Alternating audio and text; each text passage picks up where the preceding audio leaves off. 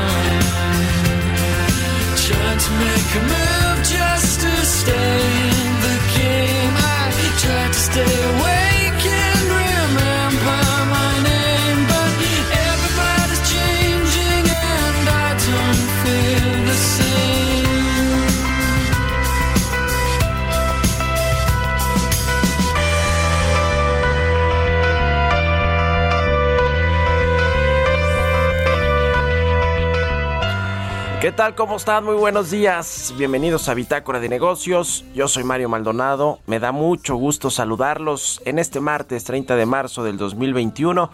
Ya casi se acaba el mes de marzo y saludo con mucho gusto a quienes nos escuchan a través de la 98.5 de FM aquí en la Ciudad de México, en Guadalajara, Jalisco por la 100.3 de FM y en Monterrey, Nuevo León por la 90.1 de FM, también a quienes nos siguen a través de la página heraldodemexico.com.mx, ahí está el streaming de la cabina del Heraldo Radio, son las 6 con 3 minutos de la mañana, comenzamos este martes como todos los días con música, estamos escuchando ahora King, es una banda que inglesa, una banda inglesa se llama King y esa canción se llama Everybody's Changing. Esta semana estamos escuchando canciones para reflexionar sobre la vida, y otras situaciones que rodean a los seres humanos.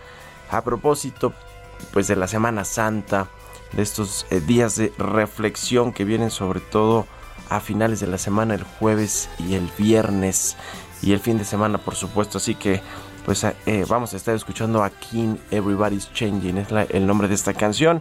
Y vamos a entrarle ahora sí a la información Hablaremos con Ernesto O'Farrill, el presidente del Grupo Bursamétrica, como todos los martes aquí en Bitácora de Negocios, sobre el ahorro pandémico que representará otro motor de recuperación. Pues efectivamente la gente decidió ahorrar en estos meses de pandemia, de crisis sanitaria y ahora pues va a tener dinero tiene dinero para eh, gastar, para consumir, para invertir y eso va a ayudar a la recuperación económica. Vamos a entrar a ese tema con Ernesto O'Farrill, qué sucede con el ahorro de los mexicanos que pues dejaron de gastar y eso hizo que pues que, la economía se cayera 8.5% en el 2020, la peor caída de los últimos 70 años. Vamos a entrarle a ese tema.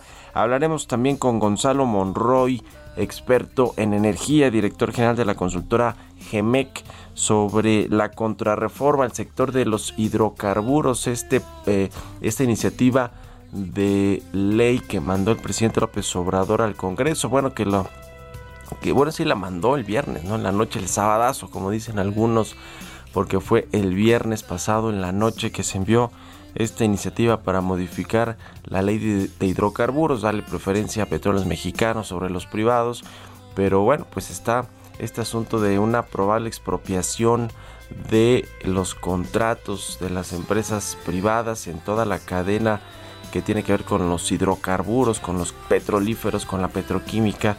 Y bueno, pues está generando de nueva cuenta mucho de qué hablar esta, esta iniciativa del presidente López Obrador que quiere apurarse, apurarse a, cambiar el sector energético, a reformarlo antes de que sean las elecciones del próximo 6 de junio. Y que bueno, pues yo me imagino que el presidente sabe que está en riesgo su eh, mayoría en la Cámara de Diputados, la mayoría de su partido de Morena, para poder hacer este tipo de cambios a las leyes y si no eventualmente los cambios constitucionales y también para que le aprueben los presupuestos, que es lo que hace la Cámara de Diputados, los presupuestos anuales del gobierno federal, por supuesto, para pues, los proyectos de infraestructura, para sus programas sociales, en fin. Vamos a hablar también con Javier Treviño, el director general de políticas públicas del Consejo Coordinador Empresarial.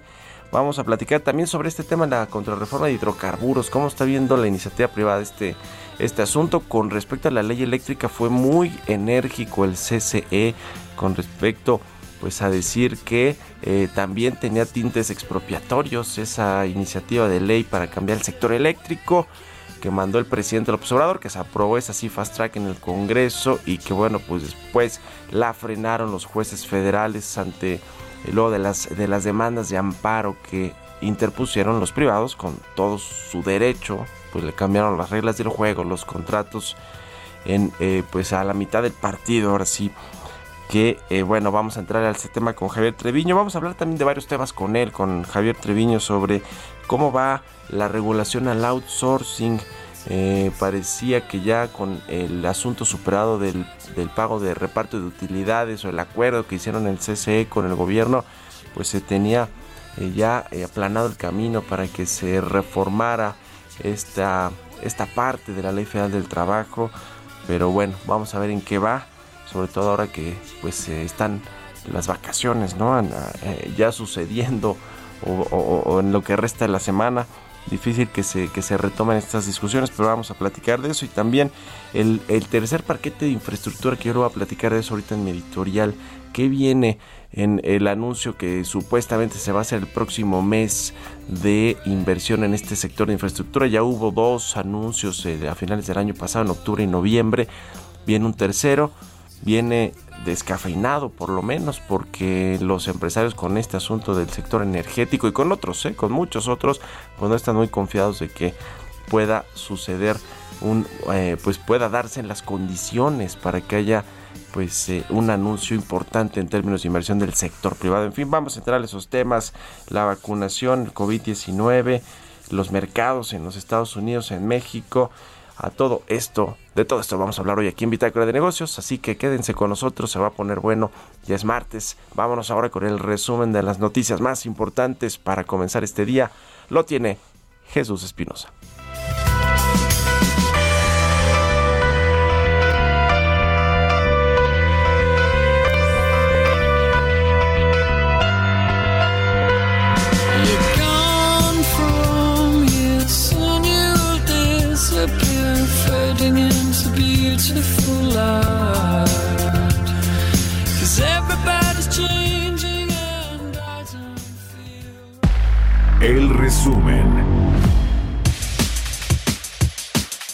Presidente de México, Andrés Manuel López Obrador, mencionó que la iniciativa que envió al Congreso hace unos días no derogará la reforma energética del gobierno de Enrique Peña Nieto, sino que le quitará las aristas más filosas. Imagínense, hay versiones de todo tipo de cómo entregaban este dinero a los legisladores para que votaran a favor de la reforma energética. Entonces ahora que hacemos estas reformas secundarias que no tienen que ver con derogar la reforma energética, los cambios en la Constitución, sino que es quitarle las aristas más filosas a la llamada reforma energética. Este lunes el Banco Mundial mejoró la perspectiva de crecimiento de la economía de México para este año a 4.5% desde el 3.7% previsto en enero. El área de análisis económico de Citibanamex actualizó su previsión de crecimiento para la economía mexicana para este año a 4.7%, lo que significa una mejoría de 50 puntos respecto a su estimado previo. En la entrega de tarjetas del Banco del Bienestar a miembros de la comunidad mexicana en Chicago, Illinois, y destacar el ritmo acelerado de vacunación en Estados Unidos, el secretario de Hacienda Arturo Herrera aseguró que el país está a punto de entrar a la salida de la pandemia y que en algunos meses estará en una situación previa al COVID-19. Los últimos meses, el, último año, ha sido particularmente difícil en todo el mundo. Ha sido muy difícil y muy doloroso para ustedes, para miembros de esta comunidad y para, y para nuestro país. pero, estamos a punto de entrar ya a, a la salida. Los ritmos de vacunación en México nos indican que en algunos meses más. Nosotros vamos a poder estar regresando a una situación muy parecida a la que teníamos antes de la pandemia. Raquel Buenrostro, jefa del Servicio de Administración Tributaria, negó que el sistema para la declaración anual 2020 presente fallas como señalan los contadores. Agregó que no habrá prórroga para las personas morales, quienes tendrán que cumplir el plazo que vence mañana miércoles 31 de marzo. Al presentar los resultados de la segunda edición digital del Tianguis Turístico, el secretario de Turismo Miguel Torruco detectó que la actividad turística ha comenzado a normalizarse y confía en que no llegue a México una tercera ola de contagios de COVID-19. Bitácora de negocios en El Heraldo Radio. El editorial.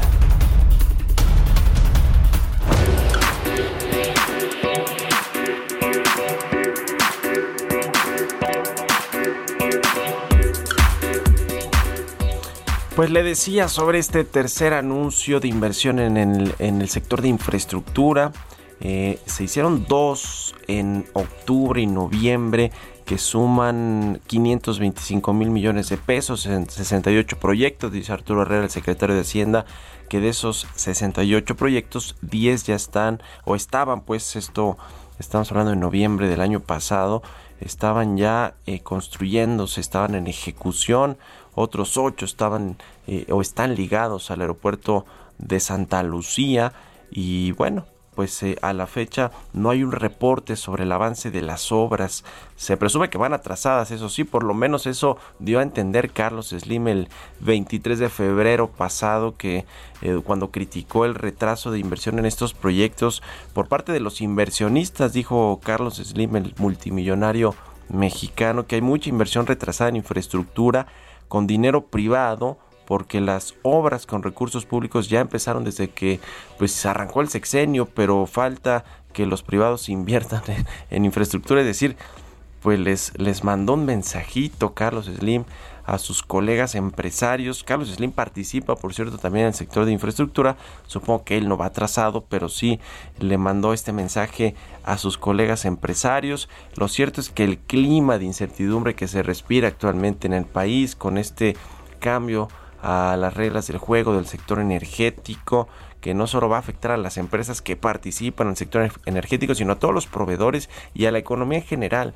No es una buena señal de confianza para los inversionistas, más bien al revés, de desconfianza o de incertidumbre sobre lo que va a suceder con el gobierno y con la certeza jurídica que tienen sus contratos, que tienen las, las obras que se les han adjudicado. Entonces, este tercer anuncio se podría descarrilar. Eso dicen algunos empresarios, aunque en el CCE aseguran que se va a presentar y es muy probable que se presente en abril, de, es decir, el próximo mes, este, este programa.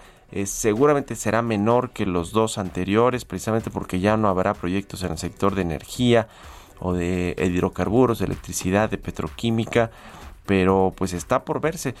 Hay un tema ahí que Jorge Nuño, el director de inversiones de la Secretaría de Hacienda, es quien se había encargado de pues delinear todo este plan de inversión en el sector de infraestructura, de buscar a los empresarios, de buscar a los proyectos eh, que interesen por supuesto al Estado mexicano y al gobierno del presidente López Obrador. A eso se abocó Jorge Nuño en los últimos meses y ahora todo apunta que va a pasar a la subsecretaría de infraestructura de la SCT en lugar de Cedric Escalante, lo platicamos aquí la semana pasada. Así que quizás estrene con este tercer anuncio de inversión en infraestructura, pero lo cierto es que no hay mucha confianza de que va a ser un gran gran anuncio y ya lo estaremos lo estaremos viendo. Veremos si es posible que salga o no este anuncio siquiera con la confianza y el ánimo que tienen los inversionistas actualmente. ¿Usted qué opina? Escríbeme a mi cuenta de Twitter, arroba Mario Mal, y a la cuenta arroba Heraldo de México. Economía y mercados. Vámonos con los mercados financieros. Le mandamos, por cierto, un abrazo a nuestro querido amigo y compañero Roberto Aguilar, quien se está recuperando de un tema de salud, pero bueno, está, estará muy, muy, muy breve, en breve con nosotros aquí, dándonos toda la información económica, financiera internacional, como todos los días aquí, Roberto Aguilar. Le mandamos un abrazo y le platico yo cómo cerraron ayer las bolsas. La Bolsa Mexicana de Valores cerró con ganancias la primera sesión de la semana de lunes. El índice de Standard Poor's Bolsa Mexicana de Valores IPC avanzó 0.78%, está ya en un nivel de 47.747 unidades. El eh, FTSE Viva de la Bolsa Institucional de Valores también se movió hacia arriba, 0.81%, ganó ayer para cerrar en 978 puntos. En Estados Unidos, en Wall Street, tuvieron eh, resultados mixtos los mercados bursátiles. El Dow Jones subió 0.3%, el Nasdaq bajó 0.6% y el Standard Poor's 500 también a la baja 0.09%. El tipo de cambio terminó la jornada de ayer en 20.62 pesos. El eh, peso mexicano que ya dejó de ser el peso fortachón que presumió el presidente López Obrador y que no tenía nada que ver esa presunción con lo que sucede en México, con sus políticas, quizá con la del Banco de México, sí, con la política monetaria, que de alguna manera va marcando cierto ritmo del tipo de cambio porque pues hace más o menos atractivas las tasas de interés, los rendimientos que obtienen los inversionistas internacionales que están eh, que tienen bonos eh, gubernamentales y que pues, pues, ciertamente les da más rendimiento que, que en Europa, en Estados Unidos, que las tasas están en cero o negativas de plano, así que pues el tipo de cambio sin embargo no está eh, de lo mejor el peso frente al dólar en las últimas jornadas. Incluso hace unas semanas ya estuvo el tipo de cambio cerca de los 21, no rebasó pues esta barrera de los 21 pesos por dólar y ahora lo tenemos de esta manera 20.62%, así cerró el día de ayer y también está abriendo en una cifra muy similar a esto. otro asunto que está eh, importante y que no, no, lo hemos tocado tanto aquí es este asunto del canal de Suez y las pérdidas que se, eh, pues se han enfrentado todas las empresas, el comercio internacional que pasa por este eh, canal importante que estuvo bloqueado varios días y bueno pues las, las reaseguradoras de acuerdo con Fitch Ratings van a ser una de las más afectadas por este bloqueo a pues el canal de Suez por uno de los mayores buques portacontenedores del mundo y va a acarrear pérdidas por cientos de millones de euros para el sector de reaseguros. Esto es lo que está estimando Fitch Ratings. Y por otro lado, aquí en México, eh, una, una noticia que a mí me parece positiva. Según los datos recientes de la Comisión Nacional Bancaria y de Valores, la morosidad de la banca comercial se mantiene en niveles inferiores al 3%. Esto eh, luego de que en febrero pasado se ubicó en 2.68%, si bien este dato es superior al 2.23% que tuvo en febrero del 2020, pues es eh, marginalmente inferior al 2.7% de enero de este 2021. Son buenas noticias porque pues esta tasa eh, o esta morosidad, este índice de cartera vencida de morosidad se ubicó hasta 5.5% en febrero del año pasado. Eh, fue llegó a tener pues estos datos cercanos al 6% que pues sí, quizá prendieron alertas en los meses más importantes de la crisis, pero bueno, ya está en 3% el, la morosidad de la banca comercial, así que pues por ahí no hay alertas, por lo menos todavía hasta aquí. La información financiera y de mercados son las 6 con 20 minutos en puntito. Vamos con Ernesto Farrell. Radar económico.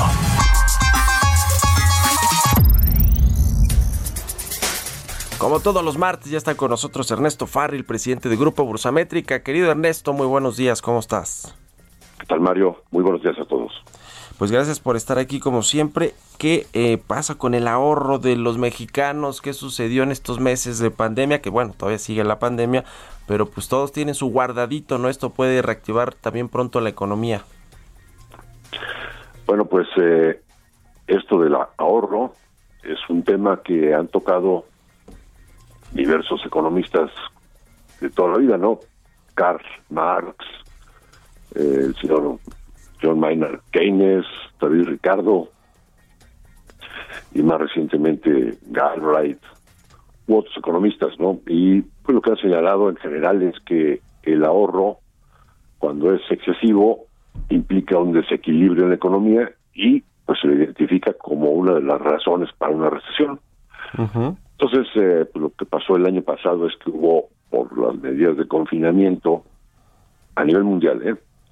y acompaña ese confinamiento en el que la gente no puede salir a gastar, eh, pues aquellos que conservaron su ingreso, estoy hablando en el mundo, y que adicionalmente recibieron cheques de sus gobiernos, bueno, pues sí, generaron un ahorro muy, muy importante. Y entonces, eh, pues nos dimos a la tarea de tratar de estimar de qué tamaño puede ser ese ahorro excelente o ese ahorro eh, en exceso. Eh, el año pasado ese ahorro fue parte de la de, la, de las causas de una recesión profunda en todo el mundo, ¿no? De una caída de la actividad económica, pero este año puede ser un motor de, adicional de recuperación. Entonces, eh, pues entre cálculos que hizo Bloomberg y cálculos que hicimos nosotros, tenemos estas conclusiones. El ahorro excesivo o excedente mundial nosotros lo estamos estimando en 3.5 billones de dólares. En inglés serían trillions. Sí, sí, sí. Es un monto muy, muy importante. Y de, de esta cantidad, Estados Unidos nada más generó 1.5 billones de dólares. En la Unión Europea vemos alrededor de 0.6 billones.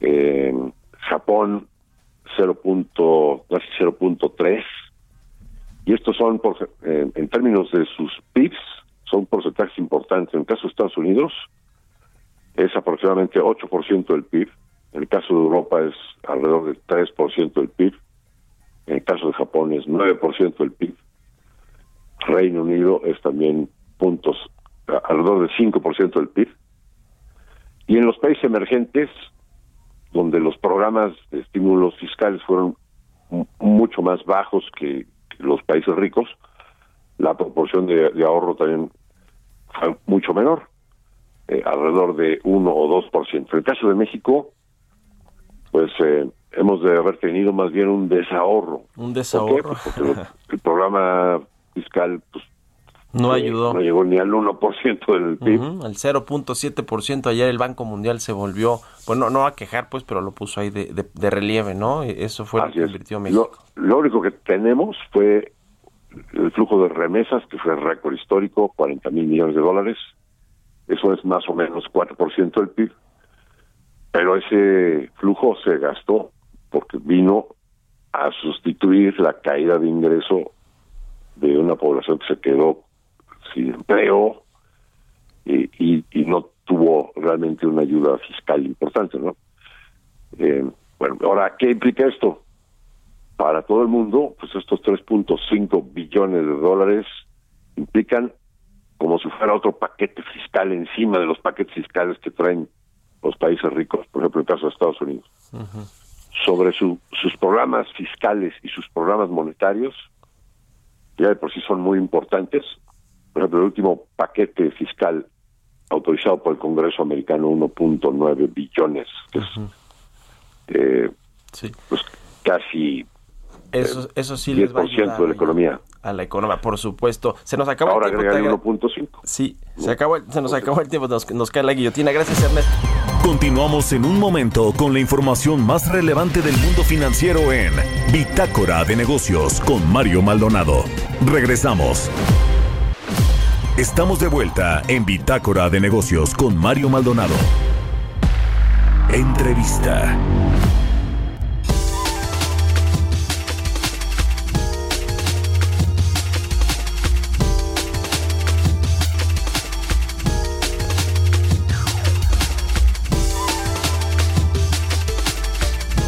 Ya estamos de regreso aquí en Bitácora de Negocios. Son las 6 de la mañana con 30 minutos tiempo del centro de México. Vamos a platicar con Gonzalo Monroy, experto en energía y director general de la consultora GEMEC. ¿Cómo estás, Gonzalo? Muy buenos días.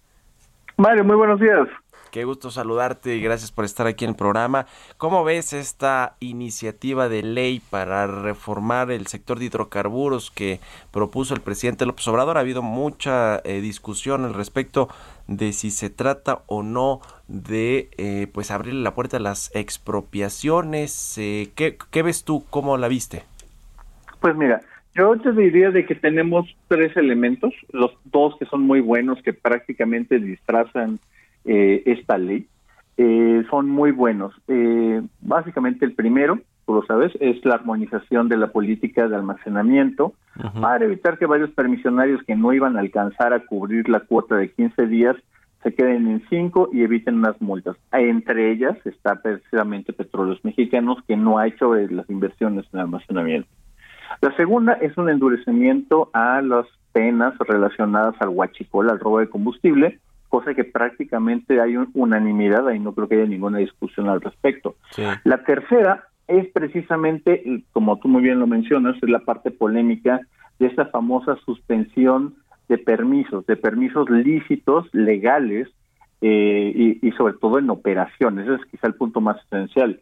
Eh, mucho sí se ha discutido en que si nada más aparecía nada más con respecto a los combustibles. La realidad es que cuando uno lo lee en conjunto con la exposición de motivos, se abre la puerta a que sea prácticamente cualquier actividad relacionada a la parte de los hidrocarburos, llámese petróleo o gas natural o los líquidos del gas, o también justamente la parte de los combustibles, pero también incluso hasta de los productos petroquímicos.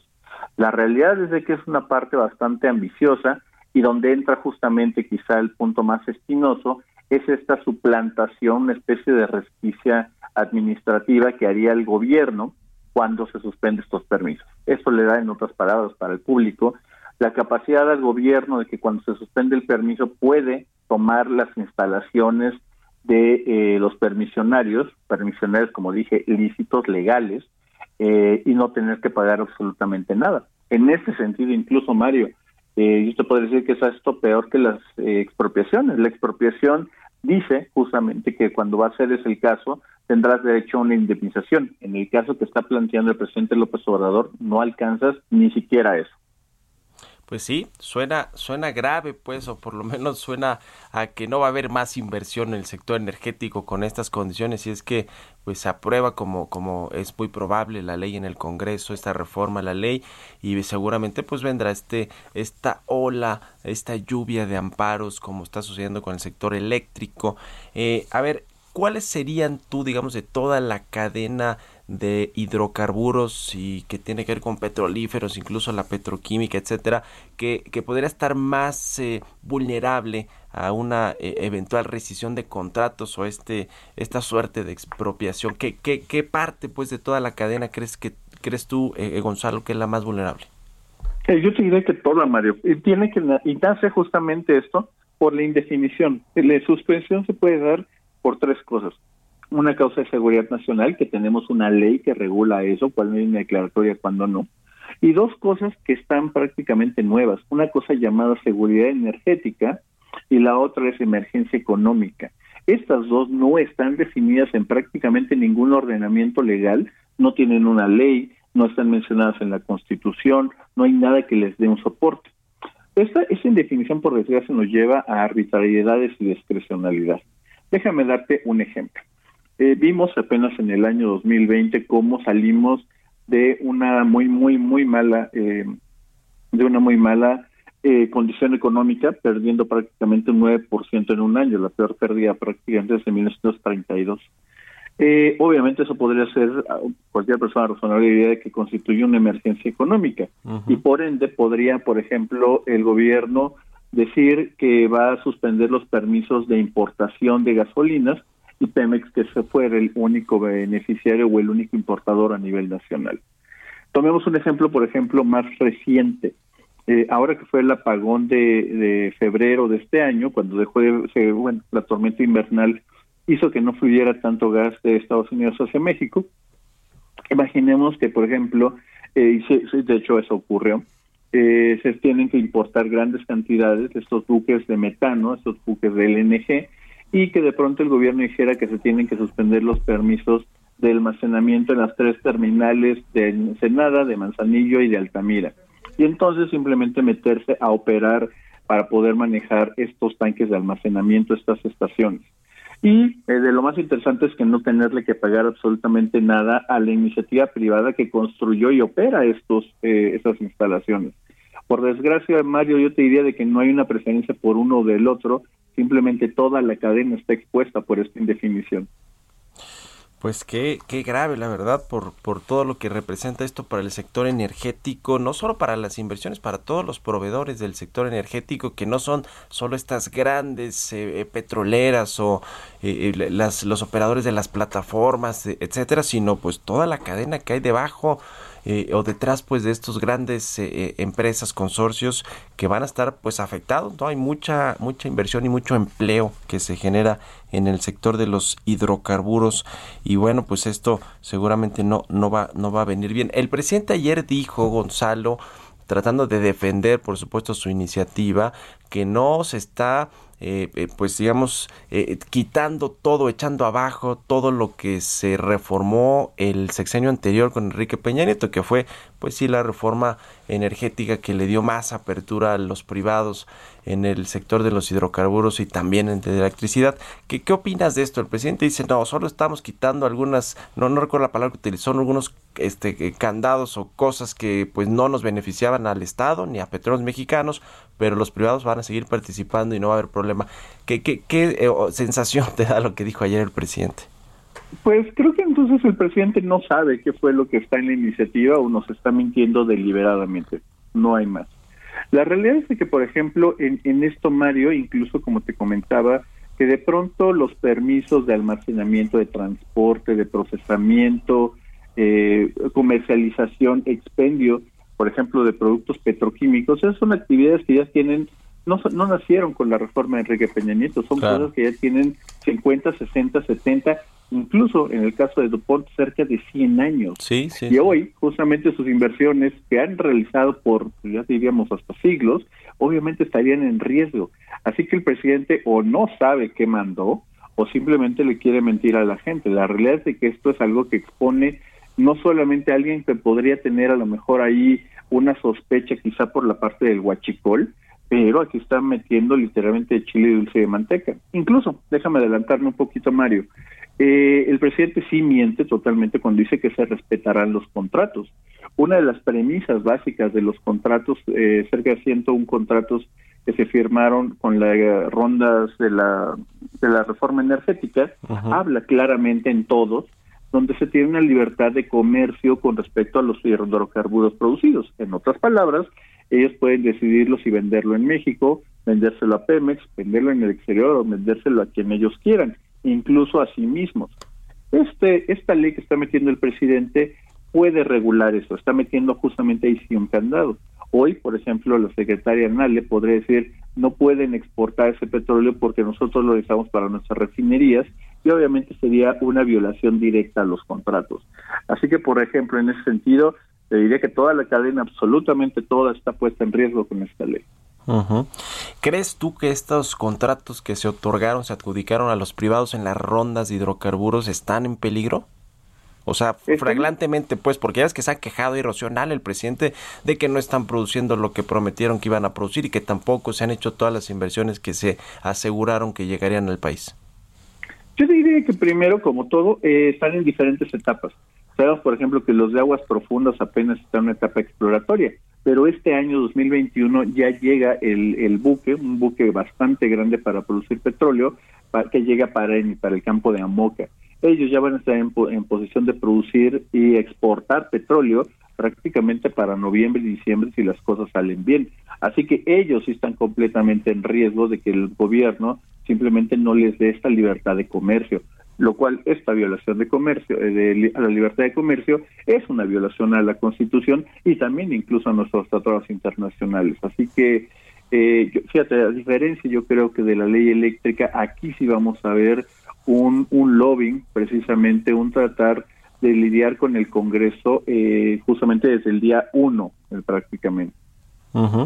El tema de las estaciones de gasolina, estos grupos que también llegaron a México, algunos extranjeros, algunos nacionales, para pues aprovechar la apertura también de, de la distribución eh, el despacho pues de las gasolinas en las estaciones de gasolina. Eh, ¿Cómo ves este asunto? Porque ya eh, desde el año pasado había restricciones y se quejaron los empresarios este, de Estados Unidos, me parece cámaras empresariales de Estados Unidos, sobre la, el, otorgamiento de los permisos, ¿no?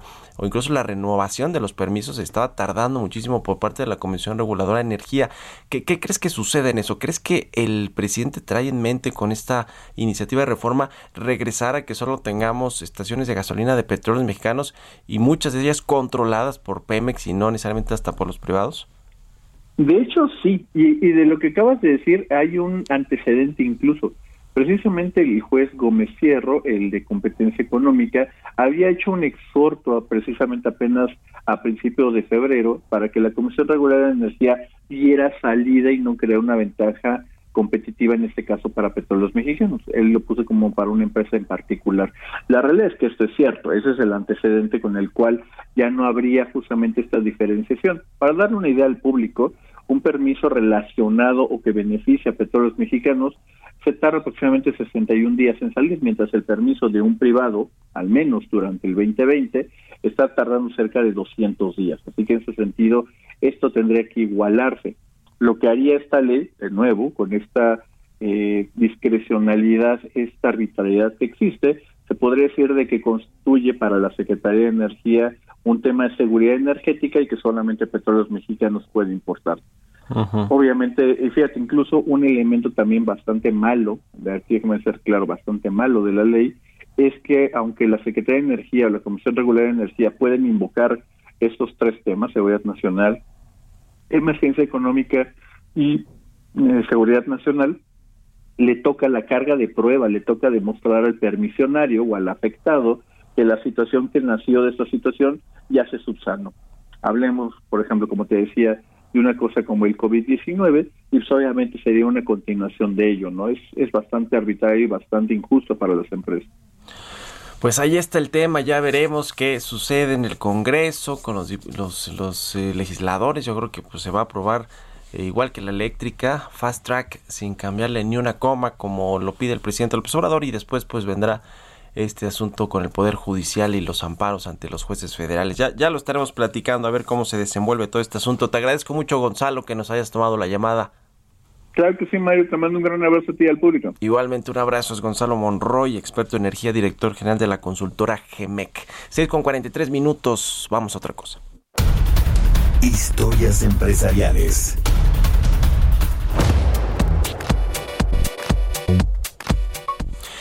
Bueno, ¿qué pasa con las automotrices con Volkswagen que va a cambiar de nombre, así como lo está escuchando, para su nueva era de autos eléctricos? La automotriz alemana cambiará su nombre en los Estados Unidos. Vamos a escuchar esta pieza interesante que preparó Giovanna Torres. Volkswagen significa automóvil del pueblo en alemán y tiene su sede en Wolfsburgo. Es la marca original y más vendida del grupo Volkswagen, primer fabricante de automóviles del mundo al año 2020. Tiene tres coches en la lista de 10 autos más vendidos de todos los tiempos, Golf, Escarabajo y Passat pero como en todo hay cambios y en la industria automotriz no es la excepción.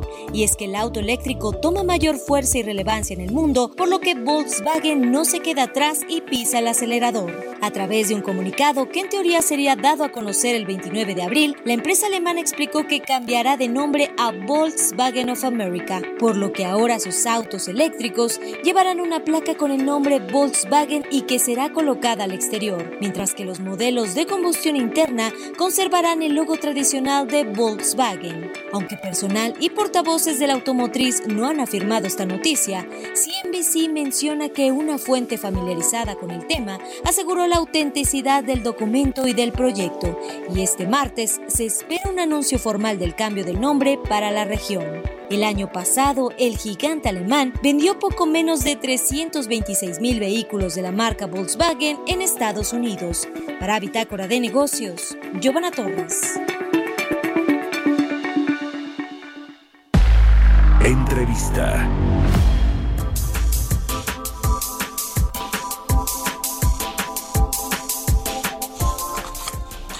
Bueno, vamos a platicar ahora con Javier Treviño. Él es director de políticas públicas del Consejo Coordinador Empresarial, a quien siempre me da mucho gusto saludar y le agradezco que nos tome la llamada. ¿Cómo estás, Javier? Muy buenos días. Hola Mario, buenos días, qué gusto estar contigo. Gracias. Oye, a ver, pues eh, platicamos ahorita con Gonzalo Monroy sobre el tema del sector energético, un poco más la parte quizá técnica de, de, cómo viene esta iniciativa del presidente López Obrador. En el Consejo Coordinador Empresarial, pues cuál es la, postura, la visión que tienen al respecto del eh, documento que se presentó el viernes por la noche para reformar la ley de hidrocarburos de México. Bueno, es una iniciativa que se está analizando dentro de la Comisión de Energía del Consejo Coordinador Empresarial. Evidentemente, como has escuchado eh, por algunas diferentes eh, fuentes, pues hay preocupación eh, por algunas de las disposiciones de esta este pues de esta iniciativa. vamos a ver, esperemos que se lleve a cabo pues un, un parlamento abierto, que se pueda escuchar a las voces de todos aquellos que tienen un interés legítimo eh, en los temas eh, vinculados con, con eh, tanto el almacenamiento como la distribución y la comercialización de, de, petrolíferos. Este, nos preocupan algunos temas vinculados con la discrecionalidad y el cambio de reglas de juego y, y sobre todo pues lo que necesitamos es, es que se respete el Estado de Derecho y la constitucionalidad en las diferentes medidas. Eh, como sucedió, digamos que tomando en cuenta lo que sucedió con la reforma a la ley de la industria eléctrica que la preparó el presidente, la envió al Congreso, les pidió que a los legisladores que no le quitaran ni una coma y la aprobaron fast track pues no hay, eh, digamos, este asunto de los parlamentos abiertos y eso, no, digamos que no hay un buen panorama tomando en cuenta lo que ya sucedió hace unos, unos meses, ¿no? Unas semanas apenas. Pues sí, pero fíjate bien cómo, cómo ocurrió con la ley de la industria eléctrica, que desde el principio pues eh, alertamos y llevamos a cabo del sector privado diferentes foros de análisis eh, del contenido de esa iniciativa y de los peligros de esa iniciativa y advertimos que, bueno, pues eh, al, al vislumbrarse la inconstitucionalidad y la violación no solamente del marco legal mexicano, sino de los tratados que México ha suscrito, tanto en materia comercial como en los acuerdos recíprocos de protección de inversiones, y que también las empresas podrían recurrir pues, a los arbitrajes de protección de inversión, al arbitraje internacional. Pues eso es lo que está ocurriendo, ¿no? Al final del día, este, cuando hay una una aprobación de una ley que es inconstitucional y que viola el marco jurídico, bueno, pues tenemos que acudir al Poder Judicial pues para poder eh, defender los derechos de cada una de las empresas. Entonces, bueno, pues habrá que, que, ver qué es lo que ocurre con esta iniciativa que apenas pues se presentó, apenas se turnó a la Comisión de Energía. Vamos a ver los siguientes pasos, pero sí existe una preocupación pues fundada en el sector privado eh, sobre la inconstitucionalidad de muchas de sus medidas. Sería bueno que en esta iniciativa del presidente eh, con respecto al sector de, hidrocarburos se quitaran algunas frases que rayan en esto, eh, asunto de las expropiaciones o digamos de la rectoría que tiene el Estado y que podría pues quitarles contratos a los privados. O sea, más es un tema de redacción que de sentarse a, discutir con eso, porque en el tema eléctrico pues ahí sí los mandaron a la, a la cola, ¿no? A los, a los generadores privados eh, y pusieron en principio a la CFE, pero acá es un tema más de redacción de la iniciativa. Bueno, pues todas las iniciativas eh, son temas de redacción, en todas las iniciativas son temas que tienen que ver con, con la letra eh, de la ley o de lo que se pretende aprobar. Entonces, por eso es importante que escuchen los puntos de vista de las empresas y de las organizaciones del sector privado y que estemos pues muy atentos a ese proceso en la Comisión de Energía en la Cámara de Diputados, hoy falta la Comisión de Energía de la Cámara de Diputados, el Pleno y, veremos también eh, en el Senado y vamos a expresar evidentemente pues todas las preocupaciones eh, puntualmente, que ese es el análisis que están haciendo las diferentes organizaciones del sector privado, pues un análisis muy puntual de, de en dónde están los temas que pueden afectar sin duda el Estado de Derecho que rige actualmente la industria. Cambiando de tema, Javier, ¿cómo va el asunto del outsourcing? Eh, eh, ustedes eh, ahí en el Consejo Coordinador Empresarial ya acordaron con el, gobierno, con la Secretaría del Trabajo, el asunto del reparto de utilidades, era un tema que había pues empantanado un poco las discusiones. ¿Qué otra cosa está pendiente para cuándo va a salir esta, esta reforma a la Ley Federal del Trabajo en materia de outsourcing? Bueno, es, es un tema que todavía no termina, se ha estado todavía trabajando por parte de las eh, organizaciones del sector privado con la Secretaría del Trabajo para poder eh, analizar cuidadosamente también el texto de lo que eh, pues cambiaría en la iniciativa que ya está en la Comisión de Trabajo en la Cámara de Diputados. Entonces hay varios temas que, que todavía se están pues analizando por parte de, los técnicos del sector privado y también de los funcionarios de la Secretaría del Trabajo y pues vamos a esperar por el otro lado también pues la convocatoria eh, por parte de la Secretaría del Trabajo a pues alguna de, la, de las reuniones que que se llevarían a cabo entre el sector privado y este y, las organizaciones sindicales. Eh, es eh, importante señalar que, ya llevamos muchas semanas, ya llevamos en realidad meses de, de negociación, de diálogo entre las organizaciones del sector privado y, y la Secretaría del Trabajo, pues para que podamos eh, lograr tener una eh, pues cambios en la iniciativa que ya está en la Cámara de Diputados eh, y que se puedan proteger mucho mejor pues los intereses tanto de los trabajadores como de las empresas que operan en, en los diferentes en las diferentes industrias. Pues lo estaremos viendo. Finalmente quiero eh, preguntarte sobre este tercer anuncio de inversión en el sector de infraestructura que está pendiente. Se anunciaron dos en, a finales del año pasado, en octubre y noviembre, 525 mil millones de pesos. En total, 68 proyectos y quedó pendiente un tercer anuncio que se dijo que probablemente sería para marzo, quizá para abril de este año. ¿Va o no va el anuncio, estimado Javier? Bueno, pues hemos trabajado también las organizaciones del sector privado con la unidad de inversiones de la Secretaría de Hacienda, con la Secretaría de Comunicaciones y Transportes, de tal manera de que se puedan ir definiendo los diferentes proyectos. Eh, eh, es, es el objetivo es que se pueda anunciar pronto. No tengo una fecha exacta, pero que sí se pueda hacer un anuncio pronto, pues eh, de un nuevo paquete de inversiones y que podamos seguir dándole seguimiento a las inversiones que ya se anunciaron, porque el objetivo, te acuerdas, Mario, lo más importante es cómo podemos eliminar las barreras, los obstáculos que hay cuando se implementan los diferentes proyectos de construcción de infraestructura. Al final del día es, es, un, es, es importante no solamente el monto, sino la creación de empleos, por un lado, y cómo ayudan estos proyectos a la reactivación de la economía después de la pandemia. Así es de que seguramente pues vamos a, a lograr eh, pues eh, los diferentes eh, acuerdos para poder anunciar eh, pues en las próximas semanas el, siguiente paquete. Eso es un proceso continuo. el objetivo es seguir anunciando paquetes de inversión. Y al final del día lo que necesitamos es inversión para la generación de empleos. Es lo que requiere este país.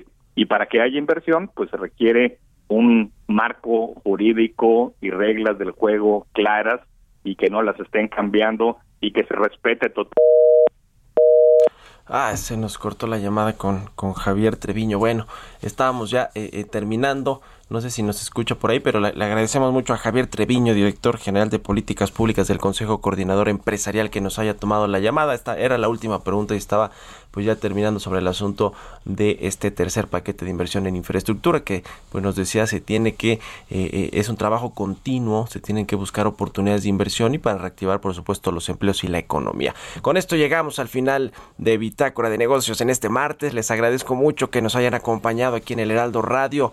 Quédense con Sergio Sarmiento y Lupita Juárez y nosotros nos escuchamos mañana miércoles tempranito a las 6 muy buenos días.